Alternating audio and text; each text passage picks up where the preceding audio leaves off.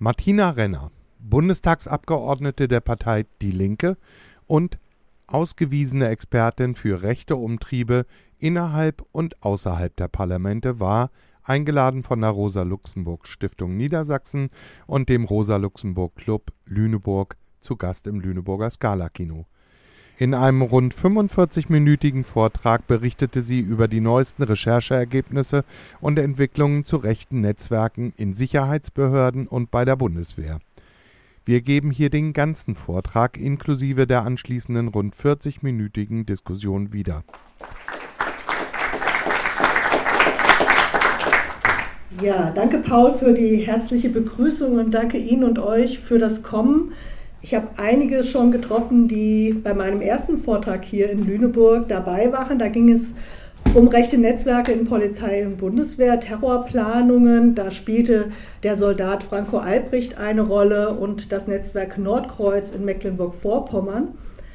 Jetzt ist seitdem einiges passiert. Es sind weitere Ermittlungsverfahren hinzugekommen, neue Gruppierungen aufgeploppt und vor allem wird immer deutlicher, dass wir auch sehr regional draufschauen können und die Verbindungen eben auch in Kasernen oder Reservistenverbände vor Ort nachvollziehen können. Und immer natürlich die Frage stellen, wie sieht die bundesweite Vernetzung aus? Weil oftmals wird uns zu Unrecht erzählt, das sind lose Gruppen, die sind nur lokal. Es gibt keine Kommunikation in der Breite. Und äh, das will ich auch an diesem Vortrag ein bisschen deutlich machen, dass diese Annahme der Sicherheitsbehörden nicht stimmt. Bei der Frage, was können wir tun, ist schon richtig aufgezählt worden. Die Frage Politik, Justiz, ähm, was muss aber auch seitens der Strafverfolgungsbehörden passieren. Und ich will ganz deutlich auch bei der Frage Waffenbesitz der extremen Rechten sagen, es ist eben auch Verantwortung der Kommune dass entschieden, ähm, wenn es ähm, Legalwaffenbesitz ist, Waffenberechtigungen bei der extremen Rechten widerrufen werden und Waffen eingezogen werden. Und ähm, da sind wir dann eben auch ganz schnell irgendwie auch auf der Seite der Verantwortung zum Beispiel ähm, von ähm, Kommunen wie Städten und Gemeinden. Ja, es soll heute um den Schwerpunkt Niedersachsen gehen, aber beginnen möchte ich ähm, mit der Razzia, die uns ja alle im letzten Dezember, was das Ausmaß, aber auch die Terrorplanung angeht, nicht überrascht hat, aber dennoch ein Stück weit die Öffentlichkeit aufgerüttelt. Es geht um die Gruppierung genannt Patriotische Union und um nochmal deutlich zu machen, um was es hier geht und was auch den Unterschied markiert zu den Gruppierungen, die wir in der Vergangenheit im Rechtsterror gesehen haben, will ich gleich ein paar Zahlen noch mal am Anfang nennen. Es waren 5000 Polizisten etwa im Einsatz. Es war die größte Antiterroraktion der Geschichte der Bundesrepublik. Es wurden knapp 150 Objekte durchsucht. Das war am 7. Dezember letzten Jahres. Und es gab seitdem tatsächlich auch schon zwei Nachfolgedurchsuchungen. Das müsste man eigentlich auch noch erwähnen. Es wird gegen Mitglieder und UnterstützerInnen dieser Gruppierung ermittelt. Ähm, sie haben sich vorbereitet auf einen Terrorplot, den will ich gleich noch mal ein bisschen neu, äh, näher schildern, indem sie zum einen Waffen beschafft haben, aber zum anderen auch Geldmittel wohl ähm, gesammelt haben, um eben auch zum Beispiel weitere Waffenkäufe durchzuführen. Die Gruppe soll den Plan gehabt haben, ähm, zum einen sogenannte Heimatschutzkompanien aufzubauen, 286 an der Zahl. Und da würde ich gerne mal als erstes die Frage in die Runde gehen, wenn irgendjemand eine Idee hat, wie diese Zahl zustande kommt, wäre ich wirklich sehr dankbar. Wir haben nachgeschaut, hat das irgendeine Analogie zu Anzahl von Gauen im Faschismus oder gibt es sonst irgendwas in der Struktur des Deutschen Reiches, wo das hergelehnt ist? Aber wir sind nicht dahinter gekommen. Es gibt diese ominöse Zahl der 286 Heimatschutzkompanien. Klingt ja harmlos, Heimatschutzkompanien. Nein, das sollten paramilitärische Einheiten sein, die im Falle eines rechten Unsturzes Menschen festnehmen und diese exekutieren sollten. Anzahl der Landkreise? Ja, guckt es nach, wenn ihr Idee hat, schreibt mir danach. Wir haben schon alles Mögliche überlegt. Ich glaube, die ist nicht ausgedacht, die Zahl. Die hat irgendeinen historischen Hintergrund, aber wir konnten es nicht klären. Und zum Zweiten, also neben diesem Aufbau der Heimatschutzkompanien, ging es darum, in den Deutschen Bundestag gewaltsam einzudringen, mit Hilfe eben auch einer der Beschuldigten, der ehemaligen AfD-Abgeordneten und Richterin Malzack Winkemann. Man muss dazu erklären, ehemalige Abgeordnete haben weiterhin Zutrittsrechte in den Bundestag, haben einen speziellen Hausausweis, der es erlaubt, unkontrolliert an der Pforte äh, in den Bundestag zu kommen. Und sie hatte eben eine ganz zentrale Funktion in sozusagen dieser Terrorplanung, weil sie eben auch im Vorfeld des zu planenden Anschlages äh, Mitglieder dieser Gruppierung in den Bundestag gebracht hat, dort die Liegenschaften erklärt hat, die Wege, die unterirdischen, die von den verschiedenen Gebäuden zueinander führen und wie ich meine, eben auch die Möglichkeit hat und vielleicht auch ihre Mitarbeiter und Mitarbeiterinnen, weil sie eben nicht kontrolliert werden, im Gegensatz zu Gästen des Bundestages, die sich durchleuchten lassen müssen, zum Beispiel im Vorfeld so eines Anschlagsgeschehen Waffen ins Haus zu bringen und zu verstecken und an dem Tag X dann einzusetzen was gleich zu der Frage führt, die ich auch die Bundesregierung gestellt habe, warum habt ihr dann eigentlich nicht im Bundestag durchsucht? Also wenn klar ist, der Plan war, in den Bundestag einzudringen, dort Regierungsmitglieder festzunehmen, die Regierung zum Abdanken zu zwingen, einen Staatsstreich durchzuführen oder eben aber auch Abgeordnete zu liquidieren, dann wird das ja nicht so geplant gewesen sein, dass man an diesem Tag X an der Pforte ja, mit dem Sturmgewehr steht und sagt, wir würden mal gerne reinkommen zum Putsch, dann muss eigentlich so eine Planung folgendermaßen sein, dass man vorab uns zum Beispiel über die AfD-MDBs und Mitarbeiterinnen die Waffen schon reinbringt, irgendwo deponiert, dann an dem Tag X die Leute eben als Besucher und Besucherin zum Beispiel einer Fraktion ins Haus bringt, dann Zugriff auf die Waffen nimmt und dann losgeht. Warum im Bundestag nicht durchsucht wurde, ist ein Rätsel ist ein absolutes Rätsel bei alledem, dass es dort vieles gibt bei diesen Ermittlungen, wo ich sagen würde, die sind schon relativ stringent und auch in einem engen Zeitkorridor geführt worden, kann man das eigentlich nicht erklären. Ähm, zu dieser Razzia muss man auch sagen, dass die Anzahl der beschuldigten Personen einmalig ist für Rechtsterrorverfahren, aber insgesamt auch für alle terroristischen Verfahren, die der Generalbundesanwalt in seiner Geschichte geführt hat. Es sind derzeit 64 Beschuldigte. 64 Beschuldigte dazu kommen etwa 100, die Zahl haben wir nicht genau, verfahrensrelevante Personen. Diesen Begriff hat der GBA im Zuge dieses Verfahrens quasi erfunden. Verfahrensrelevante Personen sind nicht Zeugen und Zeuginnen. Verfahrensrelevante Personen sind Leute, bei denen sie annehmen, die haben irgendwas damit zu tun, aber im Moment können sie es noch nicht so richtig nachweisen also potenziell Beschuldigte. Und aus diesem Bereich der verfahrensrelevanten Personen sind nach und nach auch immer welche in den sozusagen Kreis der Beschuldigten gerückt. Und viele gehen davon aus, dass auch in den nächsten Wochen, bis nämlich die Anklage irgendwann erhoben wird, die Anzahl der Beschuldigten weiter steigt. Das sind so viele Beschuldigte, wenn man sich vorstellt, irgendwann wird es ein Verfahren geben, gibt es keinen Standort, ähm, an einem Oberlandesgericht mit einem Staatsschutzsenat, wo dieses Verfahren durchgeführt werden kann. Weil alle diese Beschuldigten haben natürlich ein Recht, ähm, Verteidiger, Verteidigerin, zum Teil mehrere mitzubringen.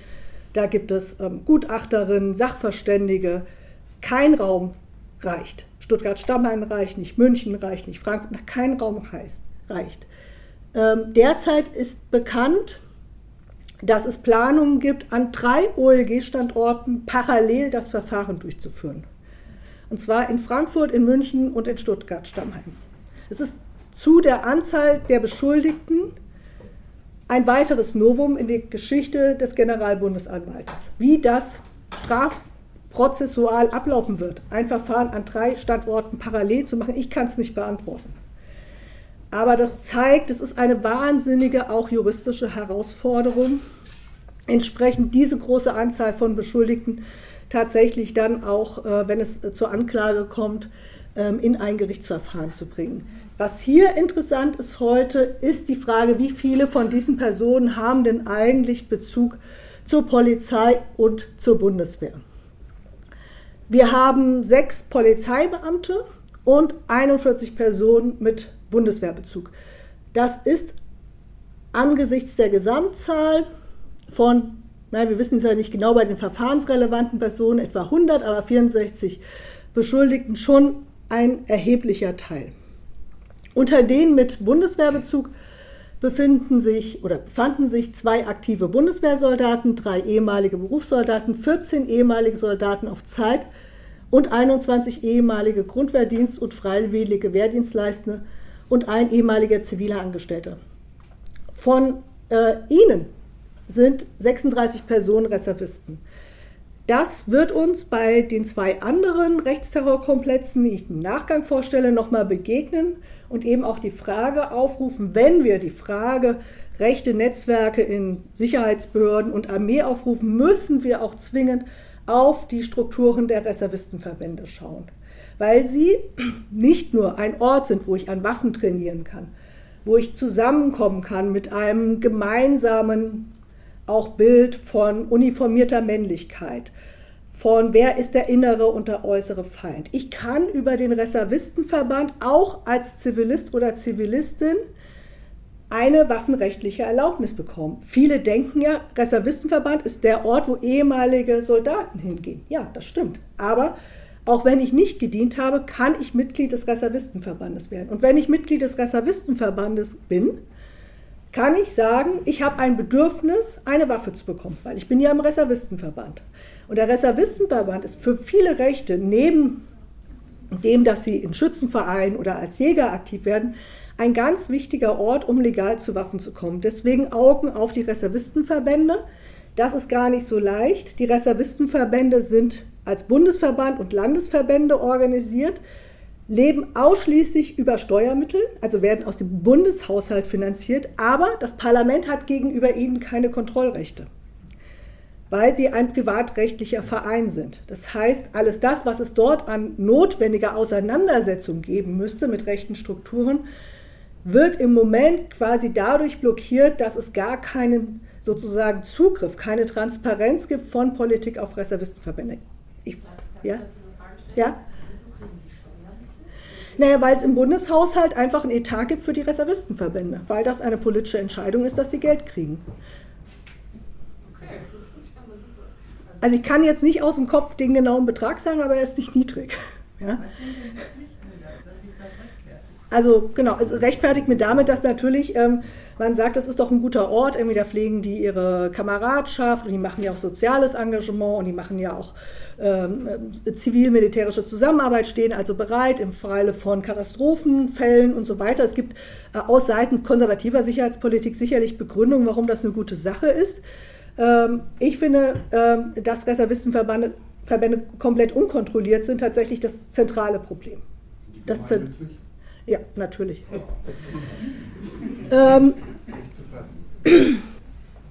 so.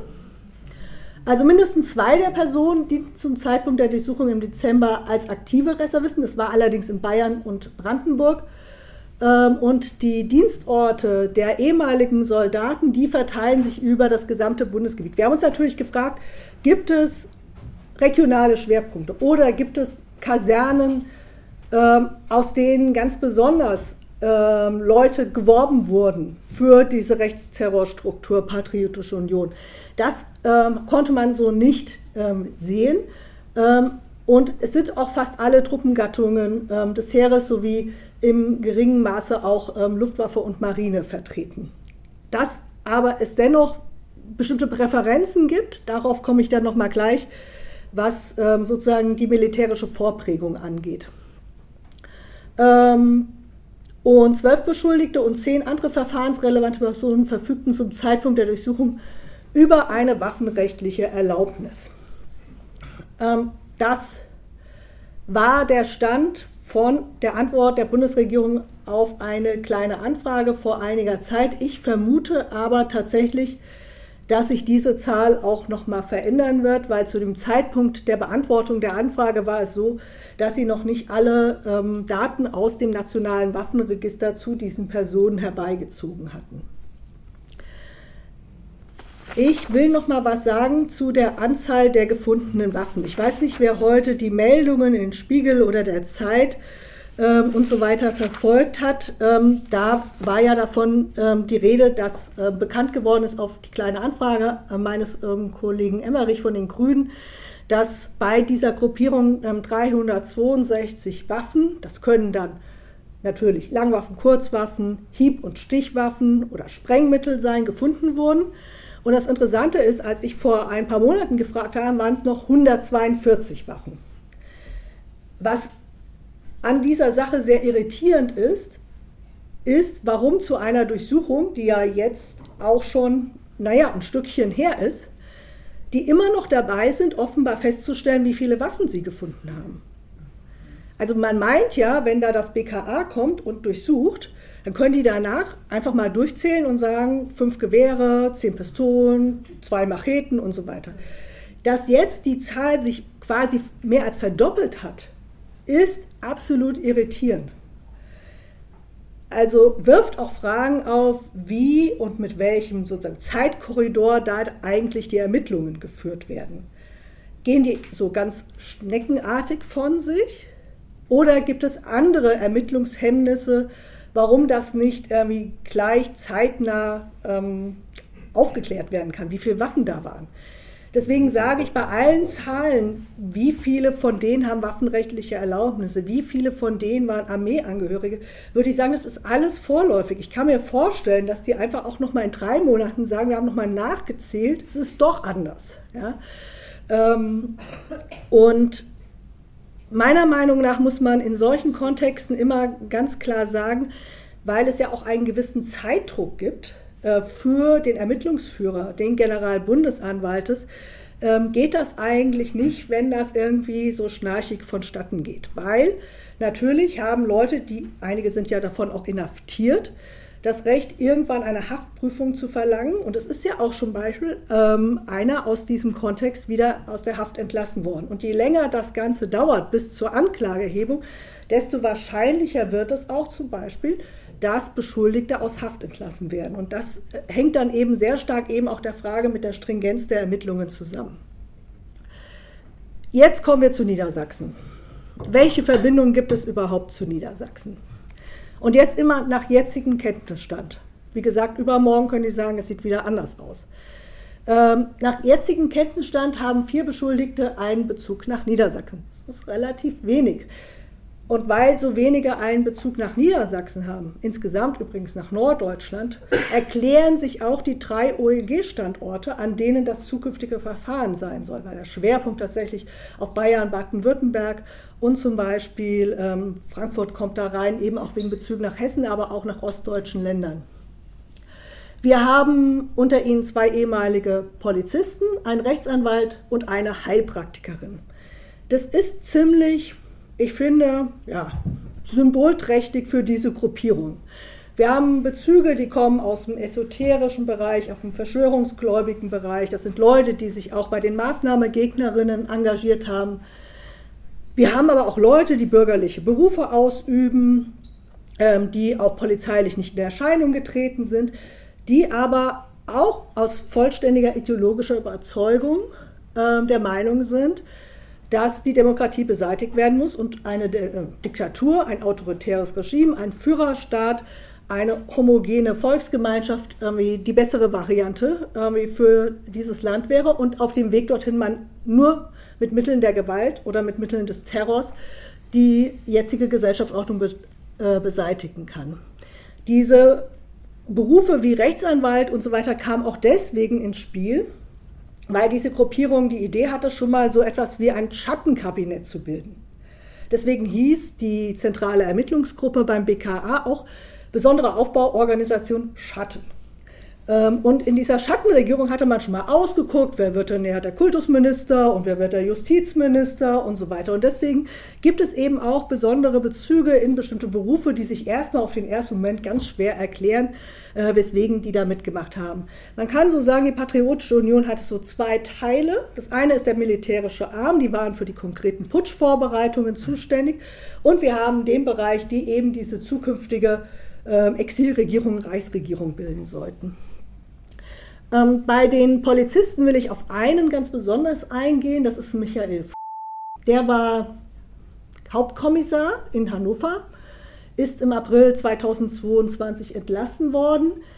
Ähm, das ist so der klassische Reichsbürger. Ne?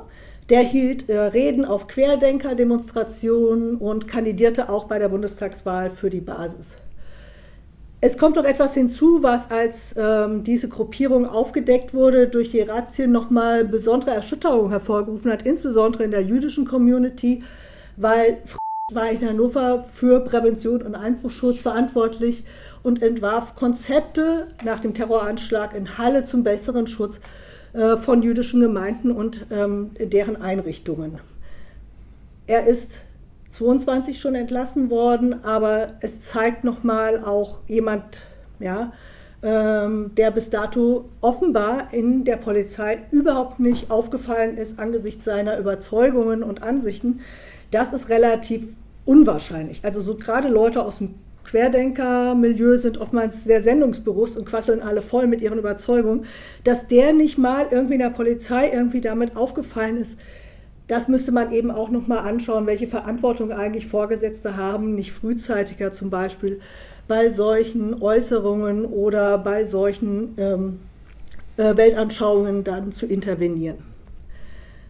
Ähm, dann gibt es ähm,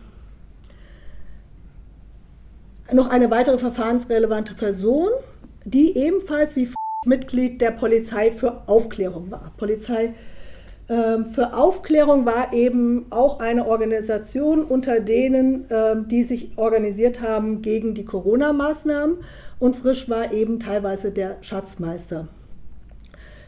Die Verbindungen dieser Gruppierung zur Patriotischen Union, Querdenkergruppierungen, die sind auch deswegen interessant, weil man eben sehen kann bei der Patriotischen Union, dass sie nicht an den Grenzen der Bundesrepublik Deutschland enden.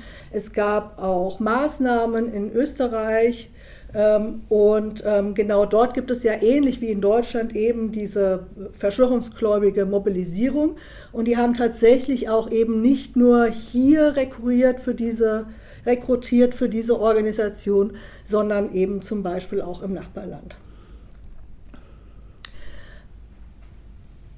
Eine andere Gruppe, die wahrscheinlich weniger medial präsent ist, aber für den Raum Niedersachsen ziemlich wichtig, ist die Neigungsgruppe. Auch hier gibt es Verbindungen von äh, Bundeswehrreservisten ähm, und zur neonazistischen Artgemeinschaft. Und wenn man sich anschaut, ähm, wie diese Gruppierung ähm, zusammengesetzt wird, dann sieht man, das ist sehr, sehr ähnlich zu dem, was ich eben zur Patriotischen Union gesagt habe. Und deswegen nochmal diese Vorbemerkung. Klar waren alle so ein Stück weit elektrisiert bei dieser Durchsuchung im Dezember. Da ist ein Prinz dabei und ein Sternekoch und was weiß ich und wie viele Beschuldigte. Aber der Kern, das, wie sie sich zusammensetzen, was ihre Ideologie ist und das, was sie als Terror planen, das war davor schon bekannt und das ist im Moment der überwiegende Teil dessen, was wir im Bereich des Rechtsterrors sehen, nämlich die Vorstellung, ähm, dass man mit einem Putsch, einem militärischen Umsturz, aber auch zum Beispiel mit der Herbeiführung einer Ausnahmesituation, da gibt es zum Beispiel die Idee, ähm, die Umspannwerke zu sprengen und einen bundesweiten Blackout durchzuführen. Stichwort Vereinte Patrioten ist eine andere Gruppierung, die heute nicht vorkommt oder aber mit False Flag Aktionen, also mit Aktionen, die man dann anderen in die Schuhe schiebt, eine Ausnahmesituation zu schaffen. Ähm, das ist die übergreifende Terrorplanung, die wir in der extremen Rechten vorfinden. Weil ich da an der Stelle nicht missverstanden werden will, sage ich es. Es heißt nicht, dass wir alles, was wir in Rechtsterror derzeit haben, sich mit diesem Tag X-Konzept beschäftigt. Wir haben auch noch den klassischen 1990er, 2000er Jahre Terror, der das Konzept des Rassenkrieges verfolgt. Wir hatten im letzten Jahr einen rasanten Anstieg der Angriffe auf Flüchtlinge und ihre Unterkünfte. Ich will nochmal die Zahlen nennen. Letztes Jahr waren es 121, im Jahr davor 70. Das ist ein Anstieg von 73 Prozent. Jeden dritten Tag passiert ein äh, gewalttätiger, zum Teil auch bewaffneter Angriff oder eben eine Brandlegung an Unterkunft von Flüchtlingen oder bei Geflohenen. Und diesen, dieses Vorgehen, diese Art von Terror, auch der Terror gegen politisch Andersdenkende, gegen linke, engagierte Antifaschisten, ist weiterhin Realität. Es ist nicht alles Tag X-Terror.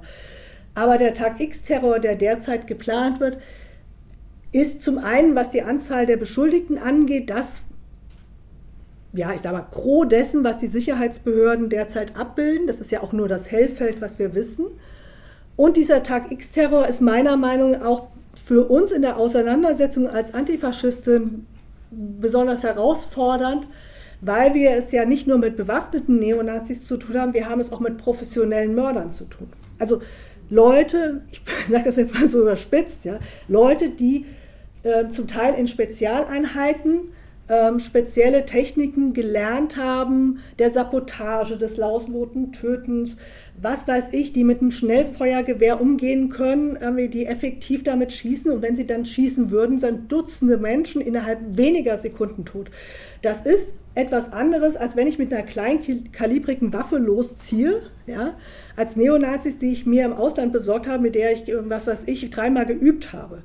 Ähm, und diese, diesen professionellen, vielleicht auch diesen äh, abgehärteten Hintergrund, den ich da vorfinde, ich glaube, der macht eine besondere Gefährdung auch aus, aus diesen ähm, Strukturen.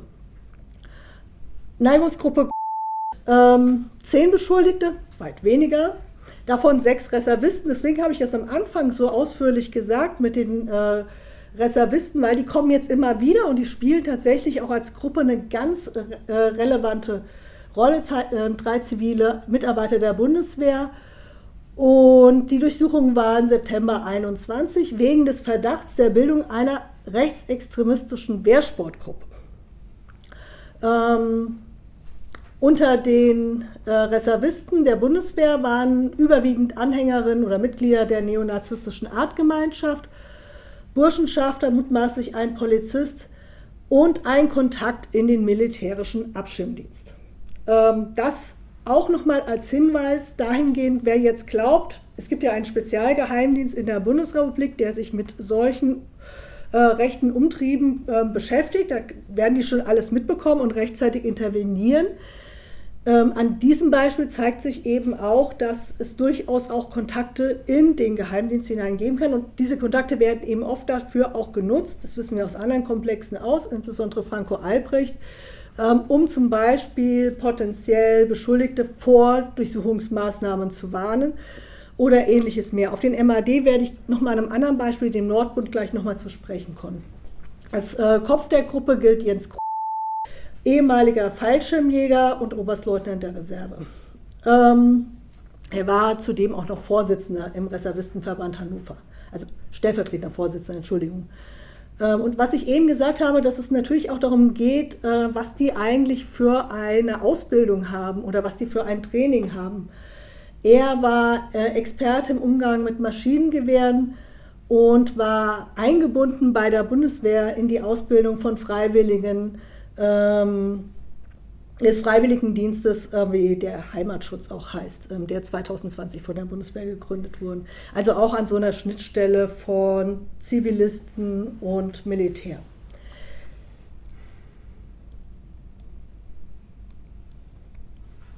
So, der Schwerpunkt der ähm, Razzia lag in Niedersachsen. Ähm, und jetzt kommen ein paar Ortsnamen, die werden jetzt aber gleich wichtig. Deswegen sage ich sie, Mellendorf, ähm, wohnhaft war, waren das Objekte in Beutze, Bückeborg, Rinteln und Minden. Ähm, dann wurde noch irgendwie an den Arbeitsplätzen durchsucht, auch in einer Kaserne. Und hier muss ich ein bisschen gucken, dass wir, genau, haben wir noch Verbindungen irgendwie zu völkischen ähm, Organisationen, Maitans. An der Stelle von der Neigungsgruppe gibt es etwas, was im Kern seitens der Sicherheitsbehörden noch nicht aufgeklärt ist, was aber sehr interessant ist, nämlich die Frage, ob es Verbindungen in andere rechtsterroristische Komplexe gibt wie Nordkreuz und Gruppe S. Nordkreuz, das waren die in Mecklenburg-Vorpommern, die vorgehabt haben, wir Feindes ist nur Ausspähen irgendwie von politisch Engagierten an einem Tag X irgendwie die Personen ähm, zu internieren und dann zu liquidieren. Da gibt es diesen berühmten Satz, ähm, ähm, wo klar wird, sie haben auch schon, das äh, kann man in Chatgruppen nachvollziehen, ähm, sich ähm, Löschkalk ähm, angeschafft ähm, und Leichensäcke.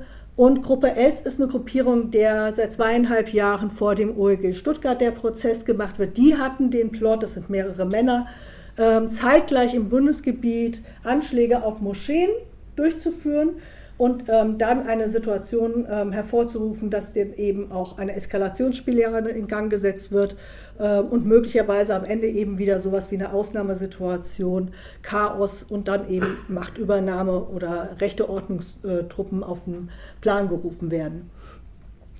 Ähm, wie ist die Verbindung zu Gruppe S und Neigungsgruppe in Friedel, das ist ein ziemlich kleines Kaff, 2500 Einwohnerinnen, dann äh, lebte neben dem ähm, Beschuldigten im ähm, ähm, Neigungsgruppe Huber auch Toni Und Toni ist einer der Beschuldigten eben im Gruppe S-Verfahren. Und mehrere andere Mitglieder der Gruppe kommen, also bei Gruppe S, kommen eben aus ziemlich nah aneinander liegenden Gemeinden, Rintel, Minden, Kleinbremen und so weiter. Und die Frage ist natürlich, kannten die sich? Ja? Also ähm, sind da irgendwelche Kenn- oder Kontaktverhältnisse, die bisher nicht klar sind, aus denen abgeleitet werden kann, dass es quasi wie so verschiedenen Zellen einer gemeinsamen Idee ist, ähm, die sich zwar jetzt nicht bis ins Detail absprechen, aber im gemeinsamen Geist agieren. Und das dritte, und damit will ich bei den Gruppierungen enden und da nochmal explizit auf den MAD eingehen, das ist der Nordbund. Ähm, der Nordbund ähm, ist eine Gruppierung, auf den wären äh, die Sicherheitsbehörden gar nicht gekommen, wenn es nicht antifaschistische Recherche gibt. Ähm, die haben nämlich eine Broschüre gemacht, ein Netzwerk von Kameraden, und da haben sie über die Mitglieder und die Aktivitäten von Nordbund berichtet. Und das hat erst nach sich gezogen, dass überhaupt der MAD und später auch die Strafverfolgungsbehörden aufmerksam geworden sind. Ähm, Im März 2022 ähm, schritt dann auch der MAD, nicht die Polizei oder die Staatsanwaltschaft, ähm, gegen diese Gruppierung ein. Es ist ein Netzwerk, ähm, was im Wesentlichen um einen ehemaligen Platt-und-Anna-Kader ähm, Johannes gebildet ist. Johannes war aber auch ähm, Bundeswehrsoldat. Und da sind wir schnell beim MAD. Johannes ist halt so ein Nazi-Kader, dem es einfach auch schon aus dem Gesicht springt. Ja, also der war mit ähm, Nazi-Tattoos behängt, der ist in Nazi-Videos, ähm, Konzertmitschnitten und ähnliches aufgetreten. Dass der MAD nicht wusste, wer das ist, ist vollkommen unglaubwürdig. Weil natürlich bei der Bundeswehr, äh, wenn ich ein Tattoo habe auf dem Oberarm oder auf dem Schulterblatt oder was weiß ich, das wird irgendwann gesehen. Die laufen ja nicht den ganzen Tag irgendwie, was weiß ich, bis irgendwie ähm, langärmelig und äh, äh, durch die Gegend. Und da ist eben die Frage, wieso hat der MAD eigentlich da nichts gemacht? Und wieso wird der MAD erst tätig, nachdem diese Broschüre ähm, veröffentlicht wird? Ähm, da gibt es viele Fragezeichen tatsächlich in diesem Nordbund-Komplex. Der MAD geht dann eben gegen zehn Bundeswehrangehörige in mehreren Kasernen vor und ähm, die Gruppe gibt es wohl schon ziemlich lange, seit 2017. Sie soll ähm, relativ lange gemeinsam ähm, aktiv gewesen sein, sogenannte Wanderausflüge, Urlaube mit Kampfsport unternommen haben. Ähm, und ähm, was das angeht, so dieses paramilitärische Training, Wehrsport, haben sie eben auch ziemliche Ähnlichkeit zur Neigungsgruppe.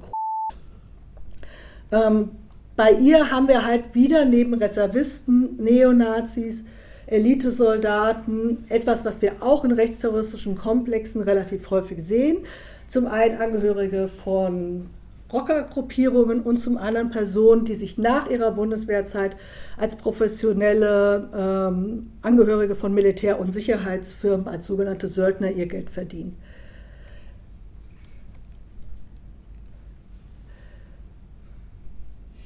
So, jetzt steht da noch mal ein bisschen was, ähm, diese Verbindung eben auch zu diesen Militär- und Sicherheitsfirmen, da spielen eben auch Personenschützer eine Rolle. Und, ähm, und dann etwas, was dann nochmal zurückgeht, wenn wir nochmal an den Anfang gehen zur Patriotischen Union, dass nämlich einer der durchsuchten Dennis W. auch bei den Kommandospezialkräften war. Und bei den Kommandospezialkräften, das habe ich am Anfang bei der Patriotischen Union nicht gesagt, waren eben auch drei von denen, die in dem Zusammenhang Beschuldigte sind oder verfahrensrelevante Personen. Und insbesondere die zwei Personen, denen man die Führung dieses militärischen Armes der Patriotischen Union zur Last legt, die also tatsächlich diesen ja, Putsch gegen das Parlament geplant haben sollen. Und das rückt das KSK obwohl in letzter Zeit häufiger seitens ähm, des Verteidigungsministeriums behauptet wurde, dass man aus den vorangegangenen Skandalen, die ähm, bekannt sind, gelernt hat, erneut in den Fokus. Und man fragt sich halt tatsächlich, wenn man das nochmal hinzuzieht, ob nicht das KSK so etwas ist wie, ja, wie soll man sagen, irgendwie so der, der Nukleus, aus dem ganz viel entspringt, personell und organisatorisch, was ich in ganz vielen Komplexen dann wiederfinde. Von Nordkreuz, Franco Albrecht, äh, Nordbund, Patriotische Union. Ganz viel führt immer wieder zum KSK zurück. Und vielleicht ist das auch etwas, was sich die äh, Ermittlungsbehörden mal angucken müssen. Und in dem politischen Kontext muss ich sagen, ähm, aus dem, was man eben über auch die Unmöglichkeit ähm, der Demokratisierung des KSK mittlerweile weiß, würde ich sagen, es ist an der Zeit, eben auch die Auflösung dieser Struktur zu fordern. Ich will noch ein bisschen was sagen, allgemein zum Waffenbesitz ähm, der extremen Rechten und Zahlen. Ich habe leider keine Uhr, kannst du mir mal. 40. Haben wir jetzt? Mhm. Ah, gut, dann mache ich mal Flotti. Mhm. Ähm, das kann man ein bisschen schneller machen.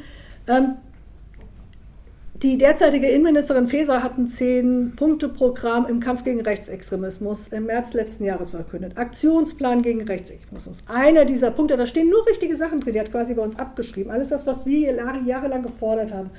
Vollstreckung der offenen Haftbefehle, Zerschlagung der Strukturen, bessere Finanzermittlung, bessere Ausstattung der politischen Bildung, kann das alles durchgehen. Aber auch Entwaffnung der extremen Rechten stand da drin. Passiert ist nichts.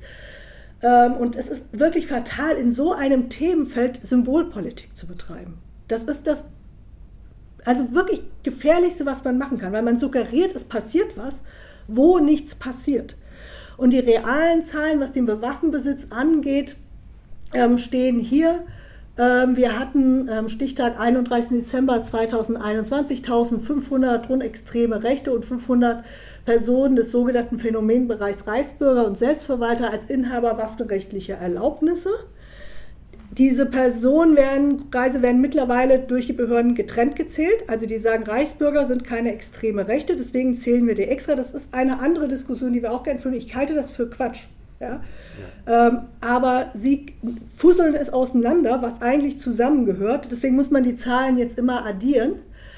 Und im Vergleich zum Vorjahr ist das nochmal ein Anstieg von 30 Prozent. Also hallo, irgendwie nichts mit Entwaffnung der extremen Rechten. Ähm, und dann nochmal die Zahlen ähm, zum tatsächlichen Entzug der waffenrechtlichen Erlaubnis. Die klingen erstmal relativ hoch. Äh, und die werden auch oft als Erfolgsmeldung verkauft. Aber wenn die Zahl der Neuerwerbe von waffenrechtlichen Erlaubnissen sozusagen schneller steigt durch extreme Rechten als der Entzug, dann haben wir das Bild, was wir seit Jahren haben, nämlich dass die Zahl der waffenrechtlichen Erlaubnisse immer ansteigt. Und das ist das, wo ich vorhin gesagt habe, da kommt die Kommune ins Spiel, weil die, die es am Ende machen müssen, ist halt das Ordnungsamt irgendwie. Und die müssen dann oft in Amtshilfe der Polizei eben dafür sorgen, dass tatsächlich die Erlaubnisse widerrufen werden und die Waffen eingezogen werden. Und neben dieser Legalbewaffnung ist auffällig, dass wir seit Jahren äh, feststellen, dass im Zuge von Razzien bei der extremen Rechten immer mehr und immer gefährlichere Waffen gefunden werden. Und zwar immer mehr Waffen auch, die dem Kriegswaffenkontrollgesetz unterliegen. Also Waffen, die ich nicht einfach als Schütze oder Jägerin oder als Militarier, Händlerin und so weiter erlangen kann, sondern die ich nur haben kann, weil ich entweder aktiver oder ehemaliger Armee- oder Polizeiangehörige bin oder aber weil diese Waffen dort entwendet wurden. Anders kann ich an diese Waffen schwerlich rankommen. Gibt natürlich auch noch Möglichkeiten im Ausland, aber es bleibt dabei, auch eine Kalaschnikow ist eine Waffe, die in Deutschland dem Kriegswaffenkontrollgesetz unterliegt. Und wir versuchen jetzt, äh, weil es die Behörden nicht tun, tatsächlich diese Waffenfunde zu dokumentieren. Also wir haben uns die Aufgabe gesetzt mit meinem Büro, immer dann, wenn es irgendwo Pressemeldungen gibt, da und da sind Waffen gefunden worden, wie jetzt die Tage im Umland von Hamburg, einfach zu gucken, wo sind die Meldungen, kann man das verifizieren, ist das auch wirklich jemand aus der extremen Rechten und einfach eine Chronik zu führen. Weil durch die Chronik bekommt man überhaupt erstmal einen Eindruck zu dem, was tatsächlich an Waffen unterwegs ist in der Extremrechten.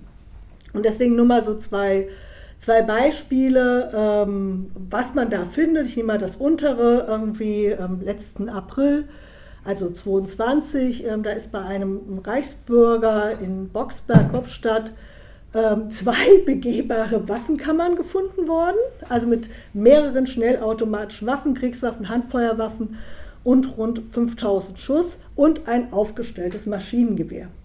Und solche Meldungen, die lesen Sie oder lest ihr oft auch gelegentlich in der Zeitung. Und dann steht dann sowas wie ja, waffennah oder waffenaffin oder Waffensammler oder ist auch schon als verrückter Vogel vor Ort aufgefallen, ja.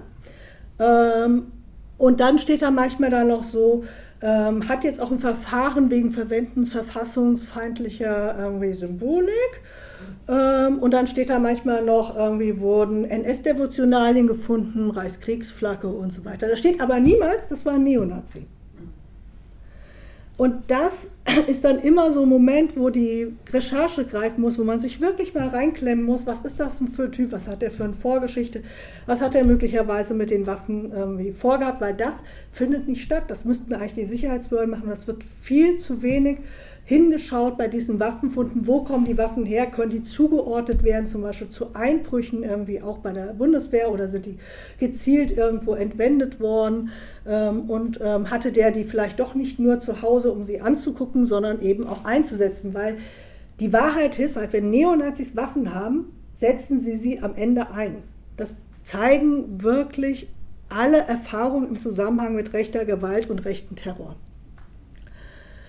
Ähm, so, das müssen wir jetzt ein bisschen kürzer machen. Ähm, ich hatte ja schon gesagt, da sind oftmals Personen eben auch beteiligt aus Polizei und Bundeswehr, wenn es darum geht, ähm, diese Rechtsterrorplanungen äh, durchzuführen. Es sind aber auch diese Personen ähm, beteiligt, ähm, wenn es darum geht, ähm, Waffen, Munition und Sprengstoff zu entwenden. Und ich habe jetzt nur drei Komplexe rausgepickt, weil die eben auch Verbindungen nach Niedersachsen haben. Ich habe Kurzgruppe S und Nordkreuz erwähnt. Aber das sind bei Weitem nicht alle. Da bräuchten wir hier jetzt sehr viel mehr Zeit. Ähm, das muss man sich einfach vorstellen. Es gibt derzeit von der Bundesanwaltschaft geführt 32 Ermittlungsverfahren im Bereich Rechtsterror. Und ähm, hinter diesen 32 Ermittlungsverfahren stehen 133 Beschuldigte. Und das ist, wie gesagt, immer nur das Hellfeld. Das ist das, wo diese Gruppierungen aufgeflogen sind. Ähm, warum auch immer, weil es ein Spitzel in den eigenen Reihen gab, weil Antifa-Recherche ihnen draufgekommen ist. Ähm, aber man weiß zu wenig darüber, wie viele dieser Strukturen tatsächlich bestehen, mit ähnlichen Ideen, ähnlichen Planungen ähm, und eben ähnlichen Gefährdungspotenzial, was von diesen ausgeht. Aber diese Zahl von 32 Ermittlungsverfahren im Bereich ähm, des rechten Terrors ist auch etwas, wenn man den Jahresverlauf nimmt, was auch eben für die bundesdeutschen Ermittlungsbehörden etwas ist, was wir in den Vorjahren so nicht gehabt haben. Die Waffen kommen her, ähm, das wüsste man gerne. Ähm, man fragt sich halt, wenn ich so eine Ermittlungsbehörde bin und finde halt Waffen, muss ich doch als erstes mal fragen, wo sind die her? Ja? Aber das können sie in den wenigsten Fällen. Das hat sie zum Beispiel auch nicht in den großen Komplexen wie nationalsozialistischer Untergrund oder ähm, zum Beispiel ähm, dem äh, Hanau-Anschlag oder aber auch dem Mord an Walter Lübcke interessiert. Die haben dann so eine grobe Idee, äh, wo er die gekauft haben könnte und das wird schon so stimmen. Und manchmal auch nur für eine Waffe und dann sind andere gefunden worden, die nicht mehr nachvollzogen werden. Oftmals wird nur die Tatwaffe, im Fall des NSU zum Beispiel die Cesca, versucht nachzuvollziehen. Der Rest von Waffen, die man beim NSU gefunden hat, ist bis heute im Kern ungeklärt, wo sie hergekommen sind. Ich meine aber, wenn man dieser Frage der Waffenherkunft hergehen würde, könnte man sehr gut eben auch die Netzwerke erhellen. Weil Folge den Waffen, Folge dem Geld ist so eine Ermittlerweisheit, die funktioniert. weil diese auf diese Netzwerke greifen, die zum Teil schon seit Jahrzehnten zurück, um sich zum Beispiel mit Waffen, Munition und Sprengstoff zu besorgen. Deswegen verstehe ich immer relativ wenig irgendwie, warum man dem nicht mit voller sozusagen Stringenz nachgeht. Und teilweise ist es erst im Prozess durch die Aussagen der Beschuldigten selbst. Franco Albrecht hat das zum Beispiel vorgeführt, dann im Prozess gesagt, ja, dann hatte ich auch noch eine, ich weiß gar nicht mehr, war es jetzt eine G3 oder G6, ich weiß nicht mehr, da hatte ich auch noch ein Sturmgewehr. Ja, also, ähm, weil die Ermittler selbst hatten zwar Munition gefunden, hatten zu dem Zeitpunkt aber gar keine Idee, ob er auch das dazugehörige Gewehr hat. Das hat er dann im Prozess selbst eingeräumt. Deswegen müsste man sehr viel enger Dort, wo Munition, Waffen und Sprengstoff bei der Bundeswehr und der Polizei verschwindet, die Polizei in Sachsen verliert ja auch gelegentlich mal eine MP, äh, müsste man eben enger schauen, wenn irgendwo wieder was gefunden wird, wo kommen die eigentlich her? Jede Waffe hat eine Seriennummer, jede Munition hat eine Chargennummer. Das müsste eigentlich einfach nur zusammengepuzzelt werden. Und das findet nicht statt. Und weil man es nicht zusammenpuzzelt, kann man auch nicht am Nachhinein sagen, die Kaserne in XY. Das scheint irgendwie sozusagen das offene Scheunentor zu sein, aus dem das alles rausgetragen wird.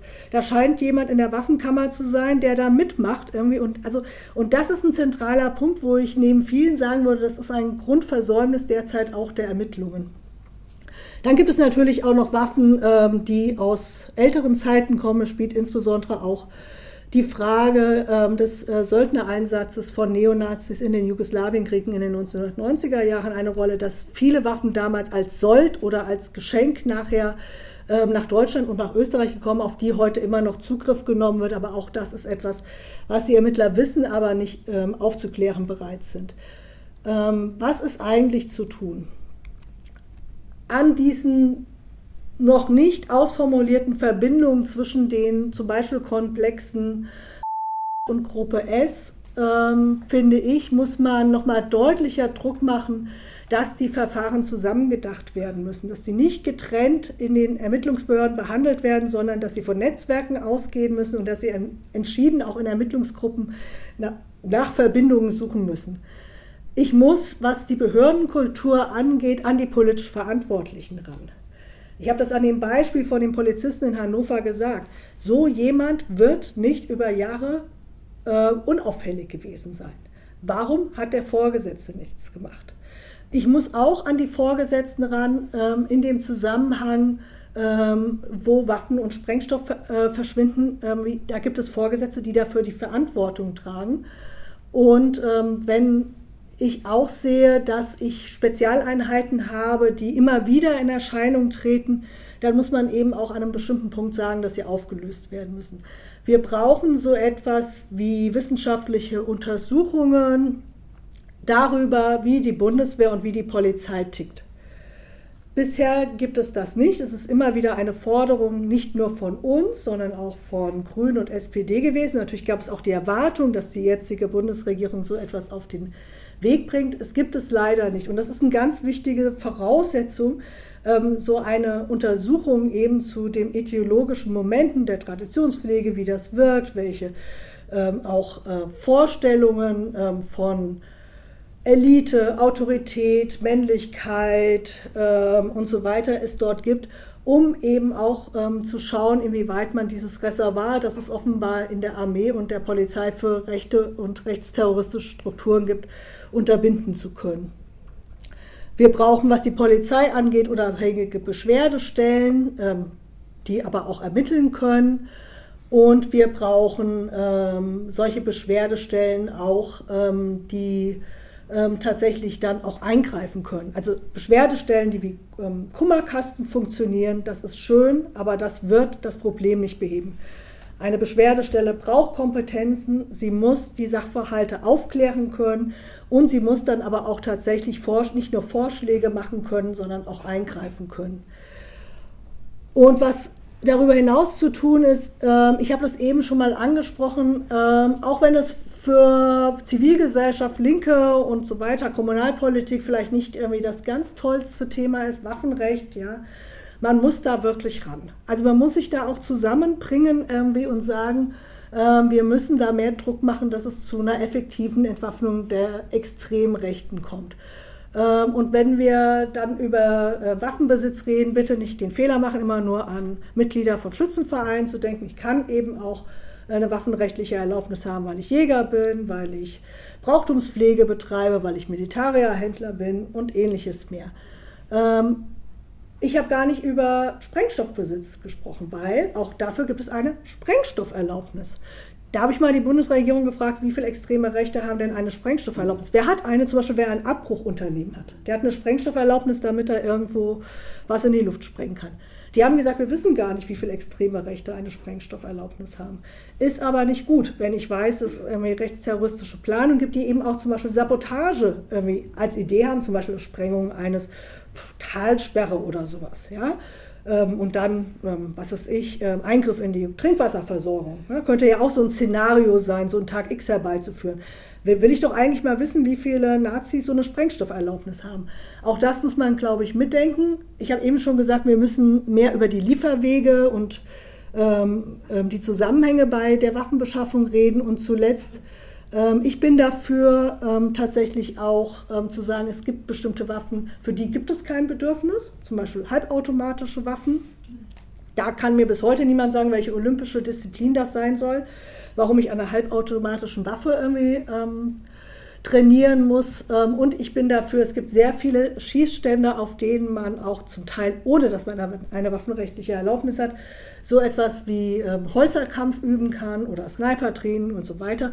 Auch diese sogenannten Schießsportplätze und so weiter, finde ich, da muss man mit einem Verbot reagieren. Das ist ein Bereich, ähm, es kann meiner Meinung nach auch dafür kein Bedürfnis geben, dass Zivilisten Krieg üben. Und das wären nochmal so ein paar Anregungen, wo ich auch denke, gerade das Waffenrecht ist etwas, was insbesondere auf kommunaler Ebene ähm, ein guter Andockpunkt ist für Leute, die sich vor Ort engagieren, ähm, tatsächlich ganz schnell auch und ähm, entschieden auch zu Veränderungen zu kommen. Jo, soweit erstmal. Danke.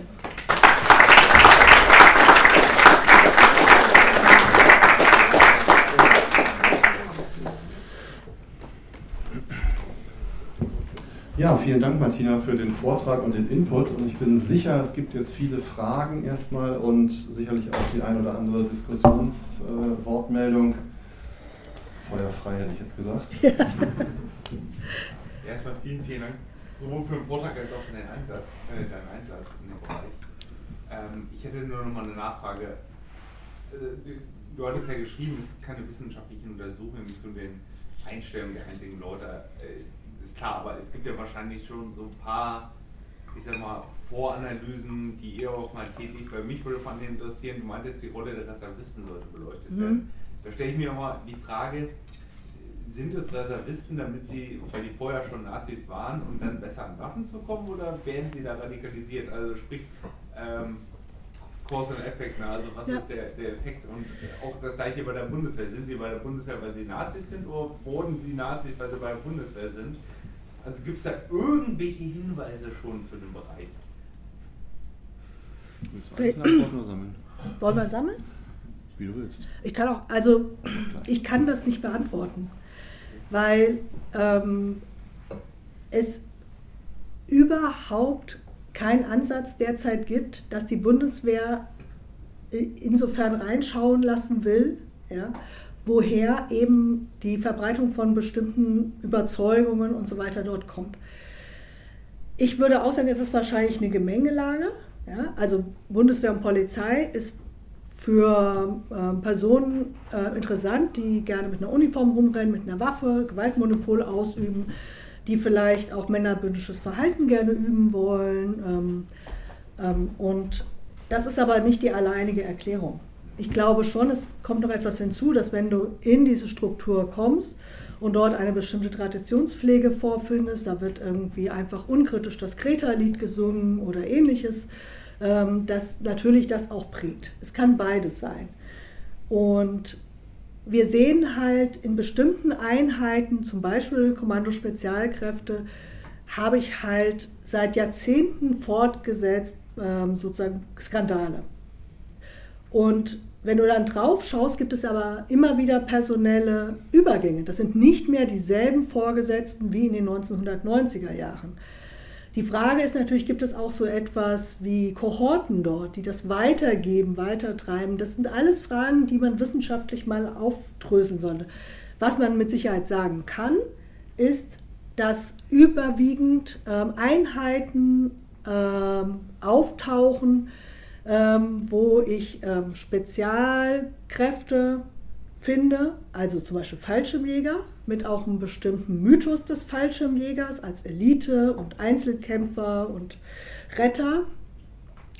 Ähm, und das KSK eine besondere Rolle spielt und spiegelbildlich bei der Polizei Sondereinsatzkommandos und MEK überdurchschnittlich irgendwie bei diesen Strukturen auffallen. Aber ich habe dann auch mal einen LKA-Beamten. Also das heißt, es gibt auch keine Ausschließlichkeit, dass ich sage, es sind immer Spezialkräfte. Und das müssten diese Strukturen tatsächlich selbst ermöglichen, dass es diese Untersuchungen gibt. Das machen sie nicht. Was sie teilweise machen, sind Selbstevaluationen. Die sind dann aber auch so, naja, ja, sie befragen ihre eigenen Leute, wie fühlst du dich so im Dienst, ist alles okay irgendwie und so. Und ähm, schaffen auch oftmals in diesen Befragungen vorab eine Entlastungsfigur. Die Entlastungsfigur heißt, das ist so stressig ja, und ähm, das ist auch so belastend, wenn du in diese Auslandseinsätze gehst oder als wenn du Polizist irgendwie in eine, was weiß ich, dann musst du auch mal das Ventil irgendwie aufmachen. Ja? Und da gibt es so eine Entlastungsfigur in diesen Befragungen, wenn das so Selbstevaluationen sind. Ob das auch richtig ist, weiß ich gar nicht. Ich halte aber von Selbstbefragungen überhaupt nichts als sozusagen wissenschaftliche Methode. Äh, es gibt bei der Bundeswehr ja und insbesondere bei Spezialeinheiten auch ein recht frühes ähm, Rentnerdasein. Ja.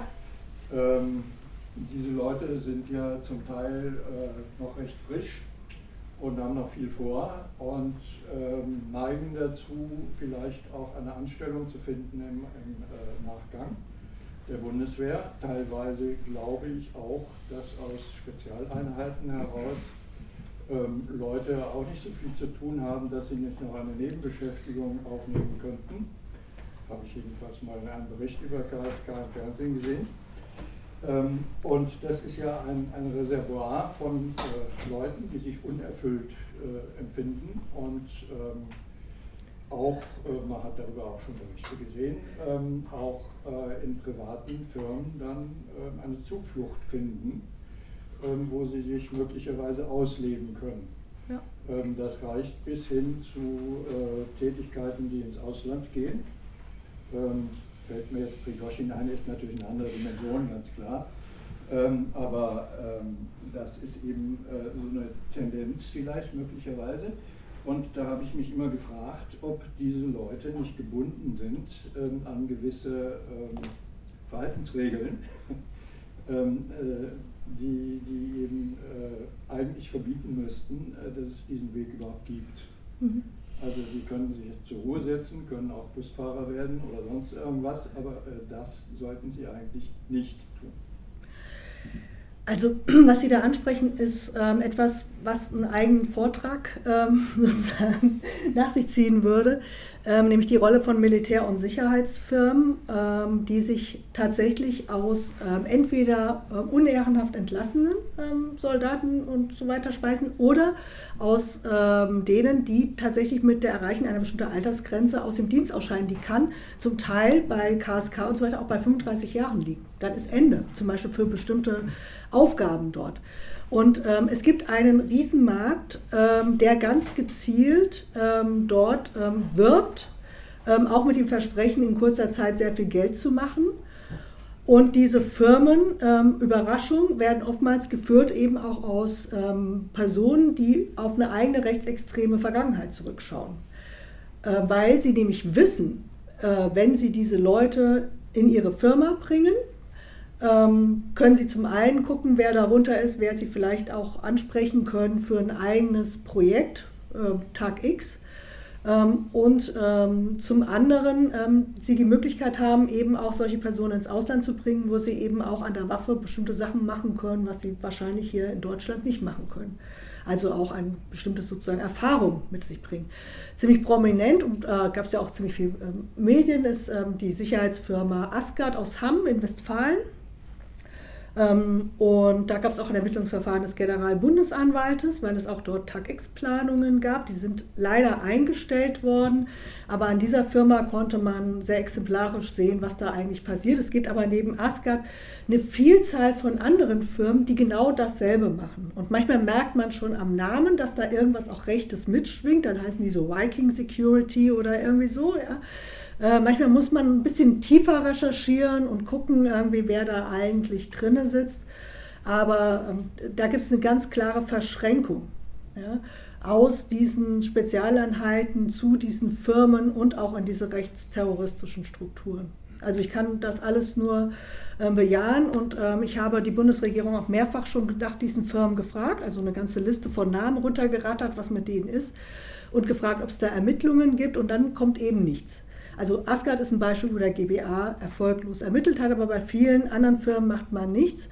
Und das verstehe ich nicht, weil das Dienen für fremde Heere ist in Deutschland ein Straftatbestand. Und wenn ich ins Ausland gehe und für irgendeine Bürgerkriegspartei, egal wer, irgendwie da militärisch unterwegs bin, dann ist das eigentlich hier verfolgbar in der Bundesrepublik. Dann muss es aber auch einen Wille geben zur Verfolgung.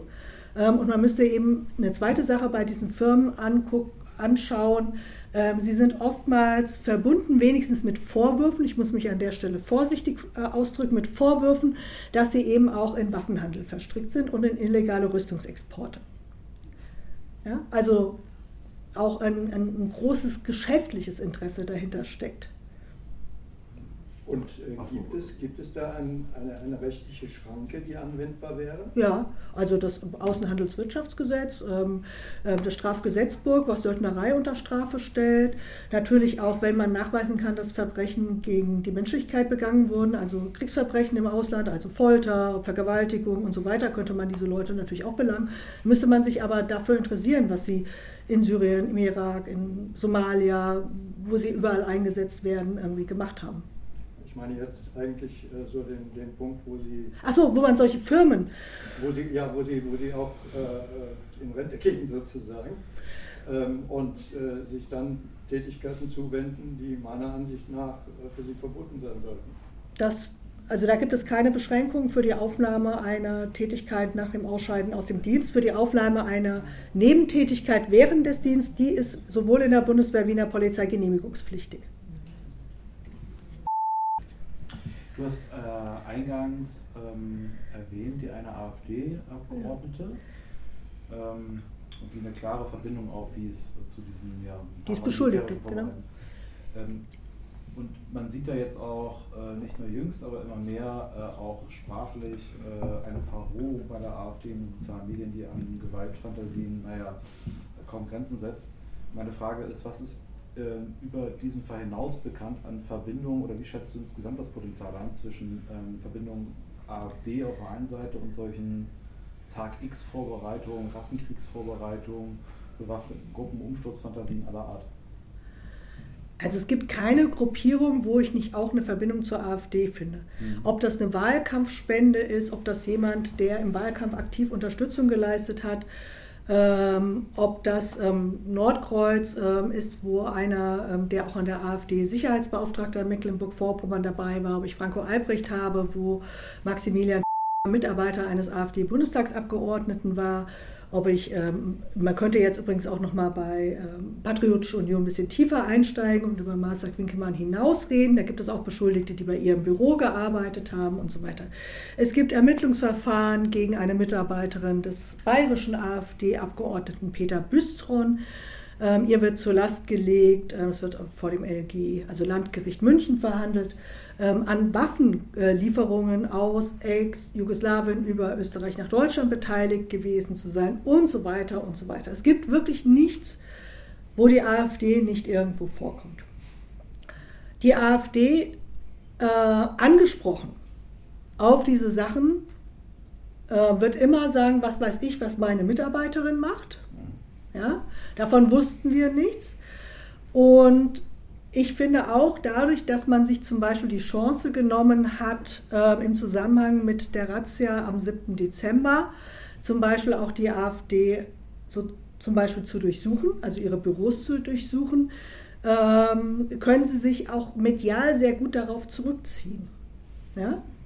Ähm, ich glaube aber, das ist so nicht, mhm. sondern das, was da an einigen Stellen in diesen Ermittlungsverfahren aufblitzt, ist die Verbindung der AfD ideologischerseits zu diesem Rechtsterror, dass eben auch Sie die Meinung sind, dass die Demokratie abgeschafft gehört irgendwie und irgendwie ein autoritäres Regime her muss und auf dem Weg dorthin auch Gewalt äh, befürwortet werden muss.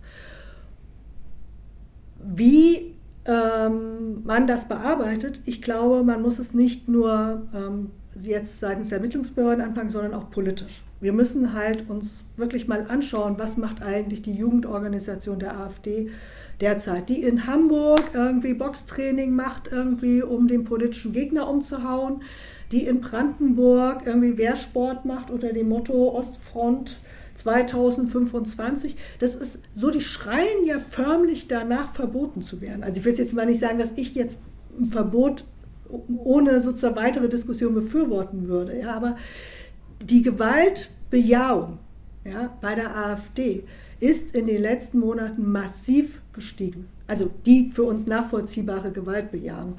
Und ich bin der Überzeugung, dass durch diese Gewaltbejahung, die wir jetzt immer deutlicher sehen, äh, und die Elemente, die sie sowieso schon aufweist, nämlich Rassismus, Antisemitismus, Antiparlamentarismus, obwohl sie im Parlament sind, aber im Kern sind sie Antidemokraten. Die Vorstellung von einer ethnisch homogenen Volksgemeinschaft und so weiter, sie wesentliche Elemente ähm, erfüllt, die das Bundesverfassungsgericht auch im Zuge ähm, der NPD-Verbotsverfahren als Kriterien entwickelt hat, äh, äh, wann man von einer verfassungsfeindlichen Organisation sprechen muss. Und da war bisher immer der Punkt, ähm, die Gewaltbereitschaft oder die, das, äh, sozusagen die Vorbereitung auf einen Umsturz mit gewalttätigen Mitteln, ähm, das, wo man meinen konnte, dass da die AfD eben nicht die Voraussetzungen erfüllt. Und ich glaube, durch all diese Verbindungen auch in die rechtsterroristischen Strukturen wird das immer deutlicher, dass sie es auch tut. Da noch eine Wortmeldung und dann da hinten. Und äh, zwar ähm, der vorgeschlagene Maßnahmenkatalog. Und da vor allem zum Punkt zu den Übungsplätzen, Schießplätzen und so weiter. Ähm, ich finde, das sind zum einen natürlich sehr gute Punkte, weil ich finde, Waffen haben in der Zivilbevölkerung zu suchen. Frage ist, wie sehr äh, sollte oder könnte man es überhaupt auch auf andere Bereiche ausweiten? Sowas wie zum Beispiel, ich glaube, Paintball oder mhm. ähnliches ist ja im Endeffekt nichts anderes als Häuserkampf, nur dann mit ja, Farbkugeln. Äh, das ist im Endeffekt nichts anderes. sowas wie Tontaubenschießen. Mhm. Die gibt es ja gerade in ländlichen Gebieten ja überall, teilweise auch mit Schrotflinten oder ähnlichem. Mhm. So, die das wäre eigentlich auch gut, wenn man da auch sagt, für Zivile kein Zutritt. Also als gesellschaftliche sozusagen ähm, langfristige Vorstellung, Utopie, äh, ist Waffenlosigkeit und ähm, also das Nichtvorhandensein von militärischem oder paramilitärischem Training, glaube ich, wichtig für den jetzt sozusagen die Frage, was pragmatisch als nächstes erfolgt.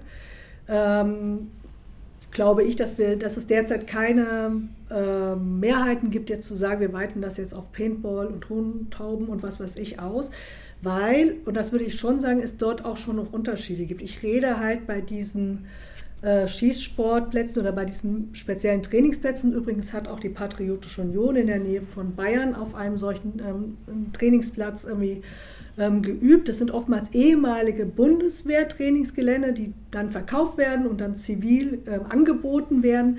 Und diese Trainings sind doch ein bisschen anders als Paintball.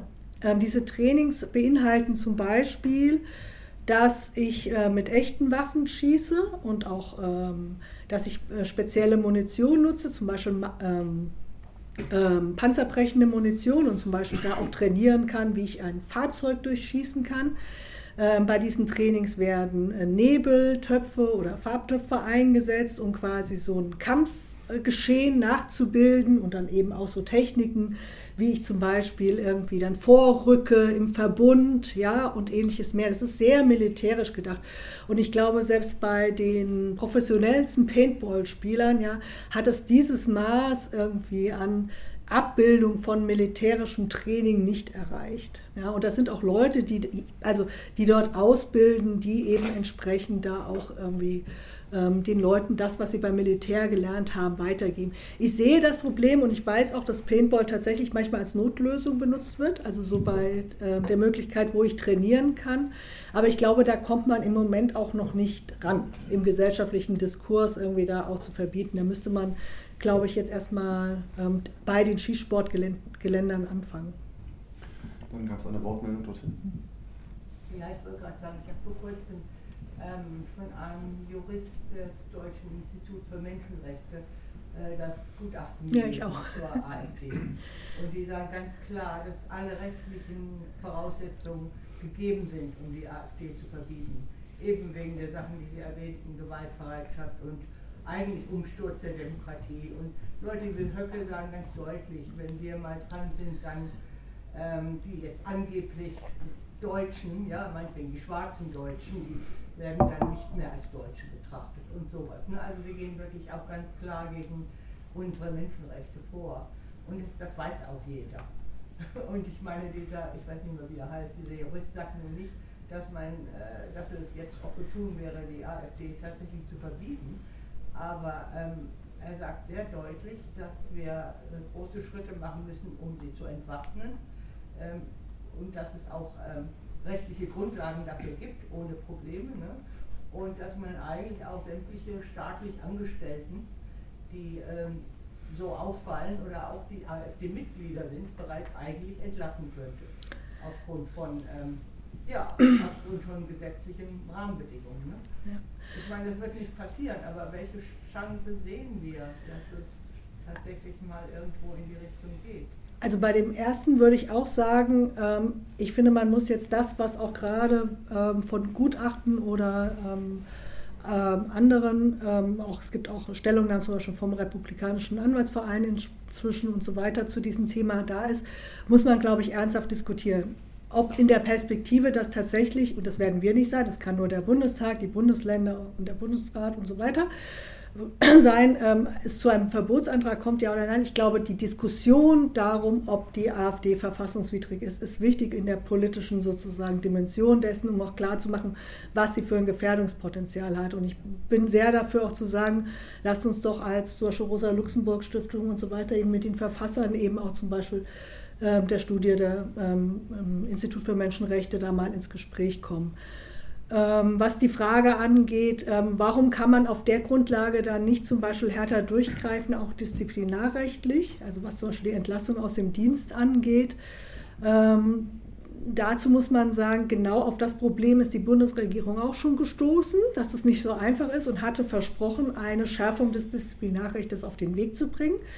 Wir hatten dann auch schon die erste Lesung und die Sachverständigenanhörung dazu. Es gibt auch von uns Kritikpunkte daran. Ähm, also weil auch tatsächlich man natürlich immer auch Beschäftigtenperspektive beachten muss, ob nicht da auch sozusagen denen die Möglichkeit gegeben wird, bei Verdächtigungen sich auch effektiv gegen wehren zu können. Ähm, dieses Ding ist aber irgendwie auf Eis gelegt worden, also dieser Gesetzentwurf auch nicht mehr zur zweiten Lesung wieder aufgetaucht. Was da genau passiert, das weiß niemand. Man kann nur vermuten, es gab Knatsch in der Ampel. Ähm, und das ist auch so ein Beispiel, dass aus diesem Katalog sehr viel angekündigt wurde und bisher nicht umgesetzt wurde. Parallel will ich nur sagen, muss auch das Soldatengesetz angepackt werden, weil auch da gibt es Schwierigkeiten, ähm, Soldaten, die eindeutig rechtsextrem sind, effektiv aus dem Dienst irgendwie ähm, zu entlassen. Franco Albrecht hatte tatsächlich bis vor zwei Tage, obwohl er 2017 festgenommen wurde, also jetzt schon sechs Jahre her, weiterhin Bezüge durch die Bundeswehr. Ähm, weil erst nachdem jetzt sozusagen die Revisionsfrist abgelaufen ist und die Revision verworfen, ähm, ähm, das Urteil rechtskräftig ist gegen ihn, erstmalig die Bundeswehr sozusagen in die Möglichkeit kommt, ihm die Bezüge zu nehmen. Das heißt, ein verurteilter Rechtsterrorist hat noch nach dem Urteil, aber auch schon davor während des Prozesses fröhlich weiter von der Bundeswehr Geld bekommen. Auch da muss das Soldatengesetz mal angeschaut werden. Das sind alles so Baustellen, ähm, wo, wo etwas passieren muss. Aber ich will jetzt noch sagen, es gibt auch im Moment eine Entscheidung, die ähm, wenigstens juristisch das Ganze wenig, ein bisschen ins Wanken bringt. Da müssen wir nämlich nach Thüringen schauen. Ähm, da gab es eine Entscheidung jetzt vor einem Verwaltungsgericht in Gera in äh, der Frage des Entzuges einer waffenrechtlichen Erlaubnis äh, bei einem AfD-Mitglied. Und da gab es eine sozusagen ähm, Zuarbeit des Landesamtes für Verfassungsschutz für das Gericht, mehrere Seiten. Und da haben die nochmal den rechtsextremen Charakter des Landesverbandes ähm, in Thüringen unter der Führung von Höcke herausgearbeitet. Das wissen wir auch alle. Ähm, und dennoch hat das Gericht gesagt, das ist schön und gut, aber äh, selbst wenn der Landesverband rechtsextrem ist, muss nachgewiesen werden, dass jedes einzelne Mitglied auch rechtsextrem ist. Und deswegen hat er seine waffenrechtliche Erlaubnis wieder bekommen. Ähm, das wird jetzt wahrscheinlich in die nächste Instanz, für das Oberverwaltungsgericht gehen, aber man wird sich diese Sache sehr genau anschauen müssen. Und die wird auch dann eine Auswirkung haben auf zum Beispiel Disziplinar- und äh, Verfahren, aber auch auf Verfahren innerhalb ähm, der Bundeswehr bei AfD-Mitgliedern mit rechtsextremen sozusagen Äußerungen und so weiter, dass eben eine höhere Beweispflicht wohl eintreten könnte, nachweisen zu müssen, dass alleine die Mitgliedschaft in einer rechtsextremen Organisation nicht reicht, sondern in jeder einzelnen Person die Gründe für die Disziplinarmaßnahme gesucht werden müssen. Rechtsstaatlich kann da auch einiges für sprechen. Ne? Ähm, dennoch, dieses Urteil in Gera ist ein bisschen überraschend gewesen, weil bis dato, also bis zu diesem Urteil war es so, wenn irgendjemand gesagt hat, der ist halt in der NPD oder was weiß ich, war die waffenrechtliche Erlaubnis weg. Es ist das erste Mal, dass jetzt gesagt wurde, es ist nicht entscheidend, welcher Organisation er ist, man muss in der Person die Gründe suchen. Ob das jetzt Schule macht, dieses Urteil, wird ganz interessant sein und das könnte Auswirkungen haben auf, auf Zukunft Disziplinarverfahren in dem Bereich. Ich gucke jetzt nochmal in die Runde und da wir noch Zeit haben, ähm, hätte ich auch noch eine Frage und in der Zwischenzeit können Sie und ihr euch ja nochmal überlegen, ob ihr auch noch was wissen möchtet. Ähm, wir haben ja der Veranstaltung den Titel gegeben Sicherheitsbehörden und Bundeswehr mit Bezug auf die extreme Rechte und du hast sehr, sehr viel zu Bundeswehr, Waffen von Rechts, äh, Rechtsterrorismus gesagt. Bundeswehr tauchte auf, ähm, die Polizei tauchte auf. Ich würde noch ein, das Thema Verfassungsschutz ganz kurz aufwerfen. Das wäre natürlich eine Veranstaltungsreihe, ja. aber trotz allem ähm, fände ich, sollten wir, wenn wir über Sicherheitsbehörden sprechen, auch noch mal ganz kurz darüber sprechen. Maaßen ist ein Thema, was uns alle zweieinhalb Tage beschäftigt, als ehemaliger Chef des Bundesamtes für Verfassungsschutz. Ähm, ob du da noch mal eine Einsortierung geben könntest, gar nicht im Detail, weil das, wie gesagt, würde uns mit einer Reihe beschäftigen ähm, wie da sozusagen die, die Rolle vielleicht auch ist mit Bezug auf die geschilderten Sachen. Du hast den MAD schon ähm, erwähnt, aber auch das sind ja Themen, die eigentlich in den Verfassungsschutzberichten nie eine Rolle spielen. Ähm, offenbar interessiert es keinen, äh, man will es nicht sehen, was auch immer. Vielleicht kannst du da noch mal kurz äh, ein paar Stichworte zu sagen ja. und in der Zwischenzeit noch mal warum, überlegen, ob genau. noch jemand was fragen möchte. Danach. Warum taucht in dem Kontext eigentlich nie auf, wie viele Angehörige der Verfassungsschutzbehörden ja. rechtsextrem sind? Weil der Verfassungsschutz hat einen echt eigentlich ziemlich cleveren Move gemacht. Als nämlich im Zuge dieser Ermittlungen gegen Franco Albrecht, also 2017 in Folgen Nordkreuz, dieses Thema aufkam, ja? ähm, Neonazis in der Bundeswehr, in der Polizei, hat der Verfassungsschutz hier gerufen und hat gesagt, prima, ähm, wir fassen mal all diese Fälle zusammen und das Bundesministerium des Innern macht seit ein paar Jahren auf Grundlage dieser Erhebung der Verfassungsschutzbehörden ein Lagebild Rechtsextremismus in Sicherheitsbehörden. Die Verfassungsschutzämter sind die Behörde, die quasi alle anderen abfragen, also die fragen alle Länder ab und auch den Bund. Was habt ihr denn für Vorkommnisse in der Polizei? Was habt ihr denn für Vorkommnisse in der Armee? Und sammeln das. Die fragen halt ihr eigenes Haus nicht. Wer macht das auch? Ja? Ähm, und den Verfassungsschutz quasi zu der Autorin dieses Lagebildes zu machen, ist halt aus Sicht des Verfassungsschutzes eine ziemlich clevere Idee. Aus Sicht der Frage, was ist deren Rolle in dem Ganzen und finde ich auch solche Personen mit auch solchen Bezügen dort ähm, natürlich, ja. Dazu kommt aber, wer will da reingucken? Ich kann da nicht reingucken. Ja. Es gibt ein Gremium, was geheim ist, das Parlamentarische Kontrollgremium. Ob sich die damit beschäftigen, keine Ahnung, weil die sind ja geheim, da gibt es keine Tagesordnung, keine Protokolle. Ähm, und so ist der Verfassungsschutz damit fein raus. Es gibt zwei Sachen, wo ich glaube, wir diese Diskussion nochmal zuspitzen können. Das eine ist die Personalie Maaßen. Ähm, erstmal ist er nicht mehr Präsident des Bundesamtes. Aber ich habe jetzt vor wenigen Tagen eine Anfrage eingereicht. Ich weiß auch, dass sie wahrscheinlich gar nicht beantwortet wird, aber ich will trotzdem mal alle diese Fragen. Ich will nämlich wissen, wie hat er als Präsident in seiner Amtsführung quasi eingegriffen in Haushaltsentscheidungen, in Personalentscheidungen, in die Führung von menschlichen Quellen, ähm, in möglicherweise auch Informationen an AfD-Parlamentarier ähm, und so weiter. Man muss das aufarbeiten und im Kern müsste man sogar sagen, aber wir können es als 4,9 Prozent Fraktion nicht durchsetzen. Wir brauchen einen Untersuchungsausschuss im Bundestag, der sich eben mit den Amtsgeschäften von Maßen beschäftigt. Also beschäftigt. Ähm, weil wir wissen ja, ähm, er hat wenigstens ähm, die schützende Hand über die AfD gehalten, das ist klar. Ähm, wir wissen nicht, ob er zum Beispiel in Berichte des Verfassungsschutzes eingegriffen hat. Ähm, wir wissen nicht, ob er was auch immer, ähm, schwarze Kassen geführt hat oder sonst was. Die Welt der Geheimdienste, die ist wirklich sehr, da kann man sich alles denken. Ähm, und das Zweite, was man jetzt als Möglichkeit nehmen könnte, diese Diskussion voranzubringen, ist über ein anderes Thema zu kommen, um trotzdem auf dem Spielfeld zu landen. Das sind nämlich die Geschichten, wo gerade russische sozusagen Agenten oder was weiß ich, innerhalb der Geheimdienste ähm, enttarnt werden. Ja? Ähm, warum ist das interessant? Weil die, zum Beispiel, es geht um den Bundesnachrichtendienst, den Auslandsgeheimdienst in dem Kontext, die Personen, ähm, ähm, Carsten L. und ähm, der jetzt auch zuletzt Verhaftete, weisen halt alle Bezüge zur AfD auf. Ja, waren also wenigstens Fans, also große Fans. Ja, so äh, wollten irgendwas mit Russland machen und äh, klappern immer bei den russischen Botschaften rum, dass sie für die arbeiten wollen und so weiter. Und die Frage ist natürlich, wenn beim BND solche Vögel unterwegs waren, waren die im Verfassungsschutz auch unterwegs. Und über dieses, quasi über diese Frage, AfD-Fans ähm, sozusagen Russland-Agenten, glaube ich, könnte man ein bisschen die Tür aufschieben, zu sagen, hallo Verfassungsschutz, ist es jetzt äh, so weit, irgendwie, dass jetzt da mal reingeguckt werden muss. Ähm, weil natürlich irgendwie das äh, in der derzeitigen Situation eine andere politische Brisanz entwickelt hat als vielleicht noch vor drei Jahren. Dann gucke ich jetzt nochmal in die Runde. Maaßen ist übrigens auch ein großer Russland-Fan, was man natürlich wissen muss. Ich sehe noch eine Frage. Ähm, und zwar gerade auch in Bezug auf Verfassungsschutz und Polizeibehörden.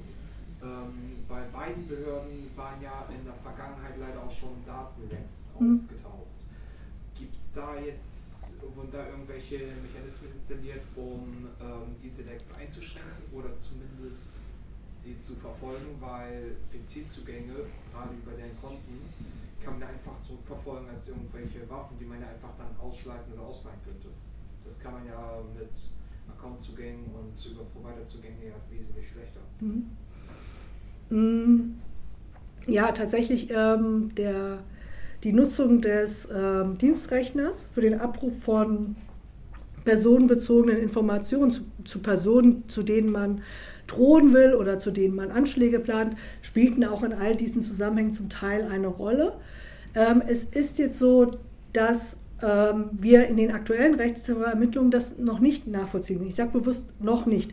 Im Zusammenhang mit der Patriotischen Union sind drei Feindeslisten gefunden worden. Ähm, es gibt da sehr rudimentäre Angaben, was das für Listen sind und welche Qualität sie haben.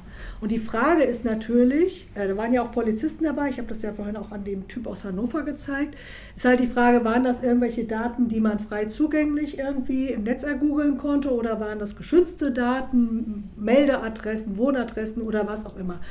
Da man aber zu diesen drei Feindeslisten, die bei der Patriotischen Union gefunden wurden, eigentlich nichts weiß, ähm, kann man im Moment diese Frage noch nicht beantworten. Ähm, eine dieser Listen, die da gefunden wurde, soll bundesweiten Bezug haben. Eine Liste soll spezifisch für Baden-Württemberg gewesen sein.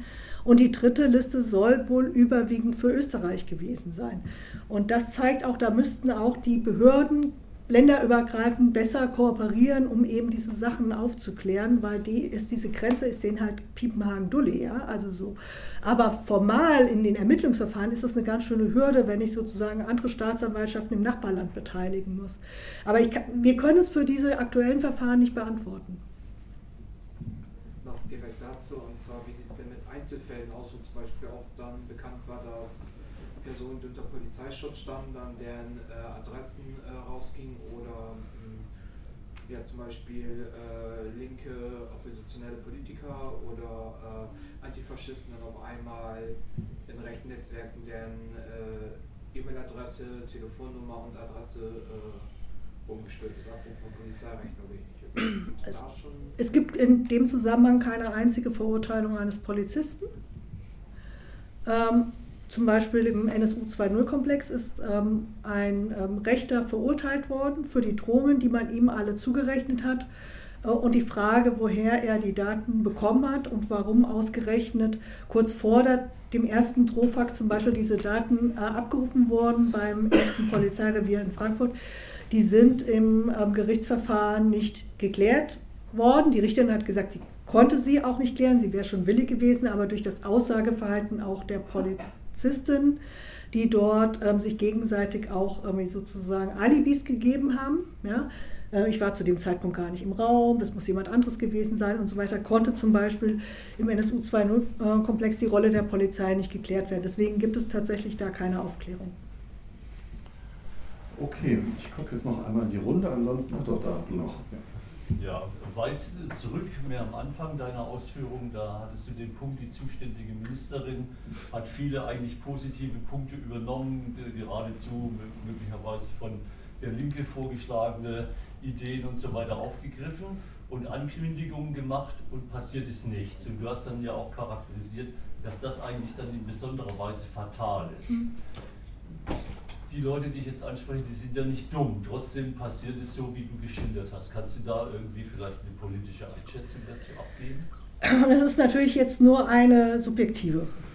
Ähm, ich kenne ja Nancy Faeser auch schon als hessische Innenministerin und ähm, dort auch, wie sie den Anschlagsopfern in Hanau beigestanden hat und auch ähm, damals auch die richtigen politischen Dinge gefordert und gesagt hat ähm, und wie sie im Amt begonnen hat war das eher so, dass man gesagt hat, okay, sie nimmt diese Sachen aus Hessen mit und versucht die jetzt als Bundesinnenministerin in gewisser Weise umzusetzen. Und von alledem ist nichts passiert und ich habe dafür eine Erklärung. Ob die richtig ist, weiß ich nicht. Aber ich glaube, dass sie die Wirk Wirkung und auch die Macht ähm, des Innenministeriums total unterschätzt hat.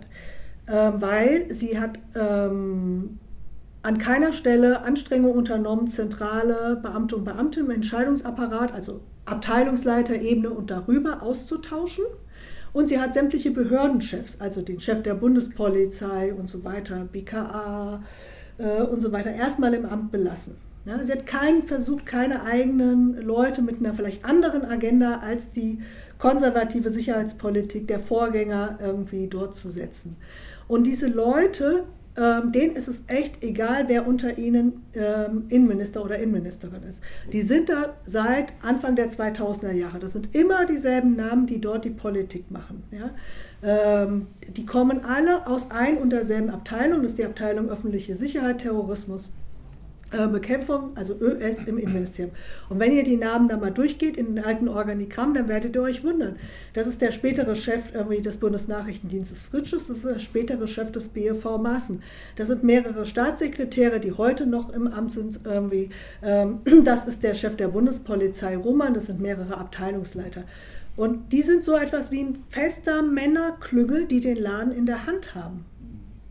Ähm, und selbst wenn sie nicht mehr im Innenministerium sind und im BND oder im BFV und was weiß ich, dann spielen sie weiter über Bande im Sinne einer restriktiven, aber auch, muss man ganz klar sagen, auch aus der Zeit ähm, sozusagen klar ähm, rassistisch äh, orientierten Innenpolitik weil in diesem Zeitraum fällt auch die Entscheidung zum Beispiel, Murat Kurnas irgendwie nicht aus Guantanamo zu holen. Und diese Leute, die die Entscheidung getroffen haben, sind genau die, die unter ihr weiterhin die Verantwortungsträger sind.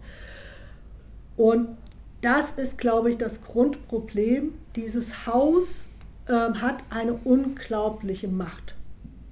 Ja? Und dann kommt hinzu ähm, sicherlich auch die, finde ich, ähm, politische Entscheidung, ähm, jetzt auch im hessischen Wahlkampf, aber in anderen Wahlkämpfen sehen wir es ja auch. Das ist ja auch nicht nur Sache der SPD, sondern auch der CDU, CSU und teilweise auch der FDP mit solchen ähm, Themen wie ähm, Clankriminalität und was weiß ich, irgendwie Punkte machen zu wollen. Das ist auch eine politische Entscheidung. Ja? So. Zu meinen, irgendwie, irgendwie das ähm, bringt was und Kampf gegen Rechtsextremismus, das kann man mal anteasern, aber da muss man nichts machen. Und dann ist sie komplett umgeschwenkt jetzt die letzten Monate eigentlich nur noch auf die Themen einer, einer ähm, reaktionären Sicherheitspolitik. Das andere ist weg. Das ist nicht mehr vorhanden. Ja, und ja, also ich kann nur sagen, es ist, ähm, also ja, es ist, ähm, ja, für uns ist es natürlich so, wir sagen, es ist eigentlich immer noch dasselbe Innenministerium wie unter Seehofer, ja. Ähm, aber ich glaube dennoch, irgendwie, das muss man in der Kritik gegenüber der Ampel irgendwie klar formulieren, auch in der Kritik gegenüber der SPD. Ja, da würde ich ähm, gerne mal nachhaken. Also wie schätzt du jetzt in der aktuellen, im aktuellen Bundestag, Bundesregierung, also den Aufklärungswillen der anderen demokratischen Parteien ein? Und nachgeschoben die Frage, ähm, auch lernt aus anderen Fällen, äh, wo es auch viel mehr öffentliche Aufmerksamkeit drum gab, was kann die Zivilgesellschaft tun, ähm, um den Aufklärungswillen etwas zu fördern? Mm. Also hat sich gezeigt, dass öffentlicher Druck, sage ich mal, auch ein bisschen was bewegt hat. Also ich glaube, an dem Beispiel Nordbund ist deutlich geworden, man kann natürlich durch echt ähm, gute antifaschistische Recherche, und die braucht auch immer Unterstützung, ähm, ähm, Druck machen. Ja? Wenn man da eine Broschüre auf den Tisch legt, wo die Namen genannt sind, was die machen, die Wehrsportübungen dokumentiert sind, die Fotos und so weiter, dann kommen die unter Druck. Ja? Also durch ähm, gute Recherchearbeit. Das Zweite, was man machen kann, ich glaube, man muss halt gegenhalten, ähm, wenn es darum geht, irgendwie, was sind die dominierenden innenpolitischen Diskurse. Ja? Wenn die uns halt mit irgendwelchen Scheinthemen kommen, ja, die keine zentrale sozusagen ähm, tatsächliche ähm, Gefahren ähm, sozusagen Potenzial haben. Und das ist zum Beispiel die Debatte um Clans und Shisha-Bars und diese ganzen Razzien, da werden Ordnungswidrigkeiten festgestellt. Ja, das ist auch nicht schön, ja, aber da hunderte Polizisten an Wochenenden in NRW durchtraben zu lassen und nachher irgendwie unverzollte Zigaretten hochzuhalten, ja, wo gleichzeitig keine Polizisten und Polizistinnen da sind, irgendwie Neonazis, die untergetaucht sind, festzunehmen, da muss man ihnen sagen, ihr habt eine falsche Prioritätensetzung, ja, und sich nicht auf diese Diskurse einlassen. Äh, und immer wieder zu sagen, irgendwie reden wir doch mal über das, irgendwie was tatsächlich irgendwie für Minderheiten in diesem Land, für die Demo, äh, sozusagen für die Demokratie, irgendwie das die zentrale Gefährdung ist. Und ich glaube, das muss man machen. Das nervt, ja, weil man fühlt sich in so einem Hamsterrad. Ja, man sagt es immer wieder und so. Aber man darf da nicht irgendwie ablassen. Und man darf vor allem nicht irgendwie denken, dass am Ende doch über diese anderen Themen irgendwas zu gewinnen ist. Über diese anderen Themen, das ist alles gefühlte Unsicherheit. Ja? Da ist nichts zu gewinnen, irgendwie, da haben wir aber sehr viel zu verlieren. Das war doch ein schönes Schlusswort fast. ähm, das, der Appell an das Engagement. Ähm, vielen Dank an dich, Martina, dass du hier warst, dass du einen interessanten Vortrag gehalten hast. Vielen Dank an euch und an Sie, dass ihr hier wart. Äh, du bist noch ein paar Minuten hier, das Klar. heißt, wenn es noch einzelne Nachfragen gibt, gerne noch an Martina. Vielen Dank an dich. Und Ganz zum Abschluss, bevor es noch den Applaus für dich gibt. Ähm, die Rosa-Luxemburg-Stiftung und der Rosa-Luxemburg-Club Lüneburg machen regelmäßig Veranstaltungen der politischen Bildung, hier auch in Lüneburg. Auf unserer Facebook-Seite findet ihr die Termine immer. Ähm, da könnt ihr euch äh, informieren. Ähm, das gibt es bestimmt auch auf anderen Wegen. Die LZ hat das heute ja auch sehr groß angekündigt, unsere Veranstaltung. Die nächste Veranstaltung, genauer Termin und genauer Ort ist noch nicht ganz klar. Ende Oktober haben wir Martin Fochler eingeladen der wird uns ein hochinteressantes Thema, glaube ich, erzählen, was etwas skurril ist, aber deswegen, glaube ich, hochspannend. Denn ein bisschen äh, auch äh, zum heutigen Thema einerseits überhaupt nicht passend, aber eben doch Bundeswehr betreffend. Es gab äh, in den 70ern linke äh, Links der Sozialdemokratie, die absichtlich in die Bundeswehr gegangen sind. Was haben die da eigentlich gemacht? Warum haben die das getan? Was war die politische Situation? Darüber werden wir Ende Oktober mit Martin Fochter sprechen. Vielen Dank, dass ihr da wart, dass Sie da waren äh, und einen guten Nachhause.